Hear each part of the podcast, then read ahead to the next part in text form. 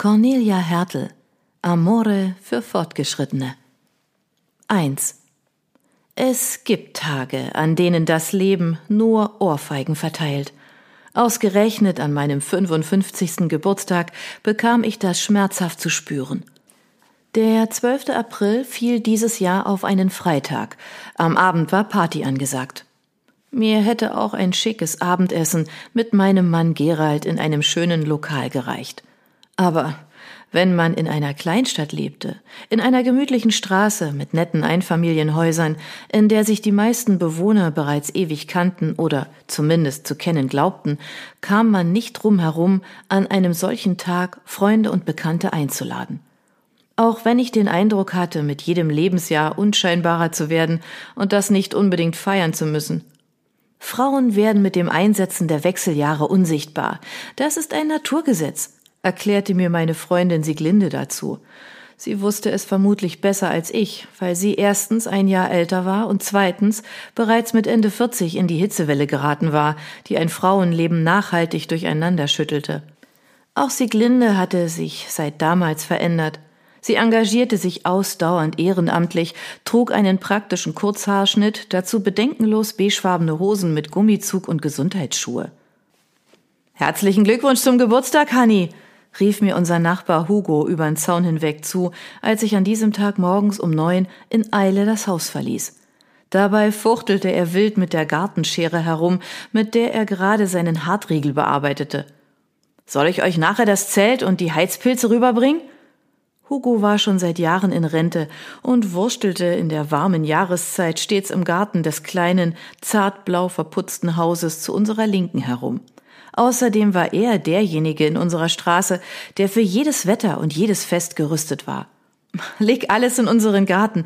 Ich sag Gerald Bescheid, damit er dir später beim Aufbau hilft, murmelte ich und fügte der Liste der Dinge, die ich an diesem Tage noch zu erledigen hatte, einen Punkt hinzu.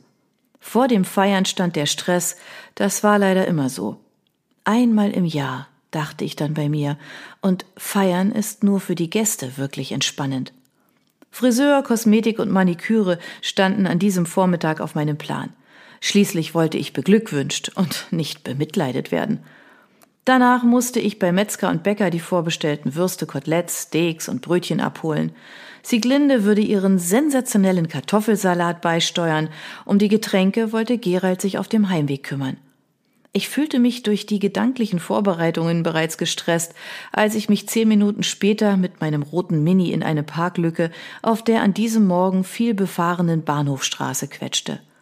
Als erstes Ziel steuerte ich den cremefarbenen und schwarz designten Haarsalon Schneider an. Dort begrüßte mich die Chefin persönlich.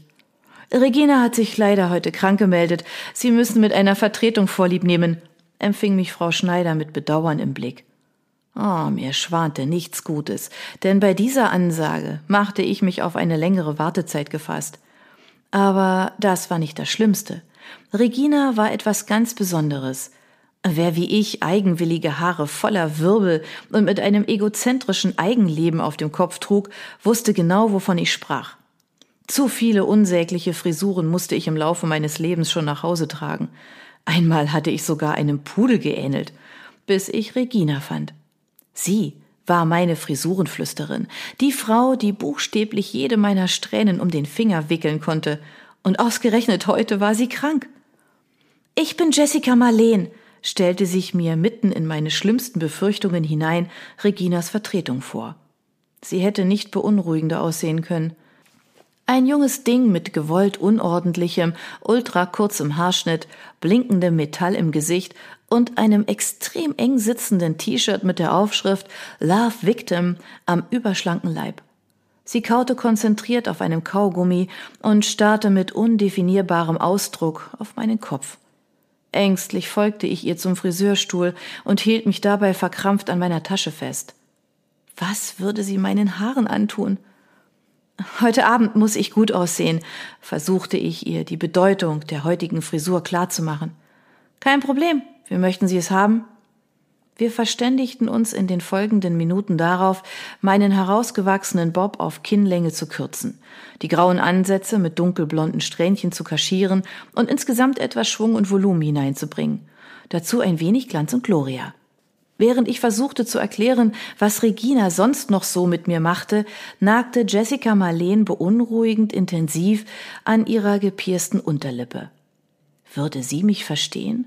Oder würde ich hinterher auf dem Kopf so aussehen, wie sie und den ganzen Abend über eine Kappe tragen müssen?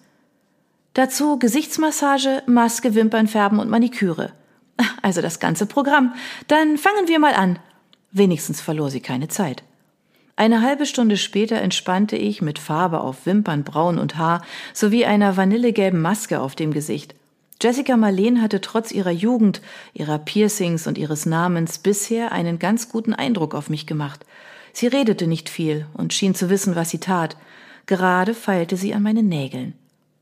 Es wird schon nicht so schlimm werden, dachte ich bei mir. Rückblickend kann ich sagen, dass ich recht gehabt hatte. Es wurde nicht schlimm. Es wurde schlimmer. Die erste Ohrfeige des Tages kündigte sich an, als Jessica Marleen gerade den Nagellack mit dem schönen Namen Soft Coral Kiss auf meine Nägel strich. Es handelte sich, so hatte man mir versichert, um einen dezenten Korallenton, der wunderbar mit meinem Teint und meiner Haarfarbe harmonieren würde.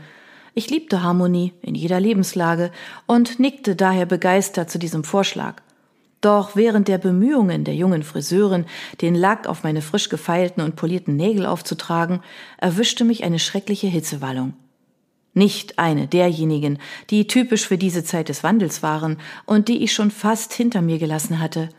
Es kribbelt, informierte ich stattdessen Jessica Marleen. Auf meinem Gesicht, fügte ich erklärend hinzu. Nicht, dass sie etwas Falsches von mir dachte. Die junge Friseurin legte meine Hand auf einem Tuch ab. Ich hörte, wie sie die Nagellackflasche zuschraubte und aufstand. Sie beugte sich über mich. Ach du Scheiße, entfuhr es ihr unhöflich. Dann hörte ich sie quer durch den Salon nach Frau Schneider rufen. Chefin? Was ist los? murmelte ich. Die Maske spannte etwas um den Mund herum, und wegen der Wimpernfarbe konnte ich die Augen nicht öffnen. Niemand antwortete mir.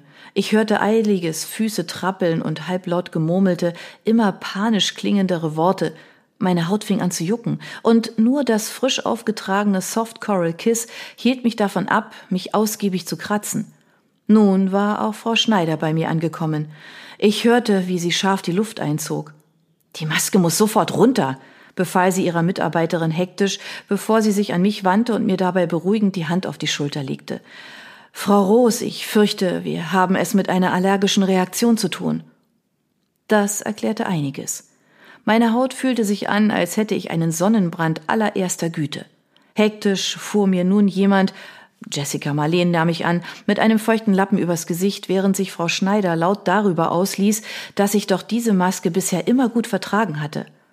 Die haben doch alle Rezepturen geändert, mischte sich jetzt eine weitere Mitarbeiterin ein. Halblaut gemurmelte Worte waren die Antwort. Endlich hatte man mich von der Maske befreit und von der Wimpernfarbe gleich mit. Ich schlug die Augen auf, die inzwischen ebenfalls brannten. Langsam hoben sich die verquollenen Lider und gaben den Blick auf zwei erschrocken dreinblickende Gesichter frei. Schon bevor ich mein Konterfei im Spiegel erspähen konnte, war mir klar, dass ich schrecklich aussehen musste. Aloe Vera, murmelte die Salonbesitzerin mit blassen Lippen. Da hilft nur noch Aloe Vera. Eine Stunde später verließ ich den Salon Schneider mit immer noch brennendem Gesicht, roten Augen und einer großen Flasche Aloe Vera in der Tasche. Die hatten sie mir kostenlos mitgegeben, damit ich meine Haut im Laufe des Tages weiter kühlen konnte. Die Leute auf der Straße sahen mich seltsam an. Ein kleines Kind zeigte mit dem Finger auf mich und kreischte Winnetou. Am liebsten hätte ich mir eine Papiertüte über den Kopf gezogen und den ganzen Tag abgesagt. Mir war zum Heulen zumute. Das war der vorläufige Tiefpunkt des Vormittags. Dann hatte ich mein Auto erreicht und stieg so eilig ein, dass ich mir das Knie anschlug. Fluchend blickte ich in den Innenspiegel. Es hatte sich in den vergangenen zwei Minuten nichts geändert. Mein Gesicht schimmerte krebsrot, die Augen waren verquollen. Aber die Frisur, tipptopp.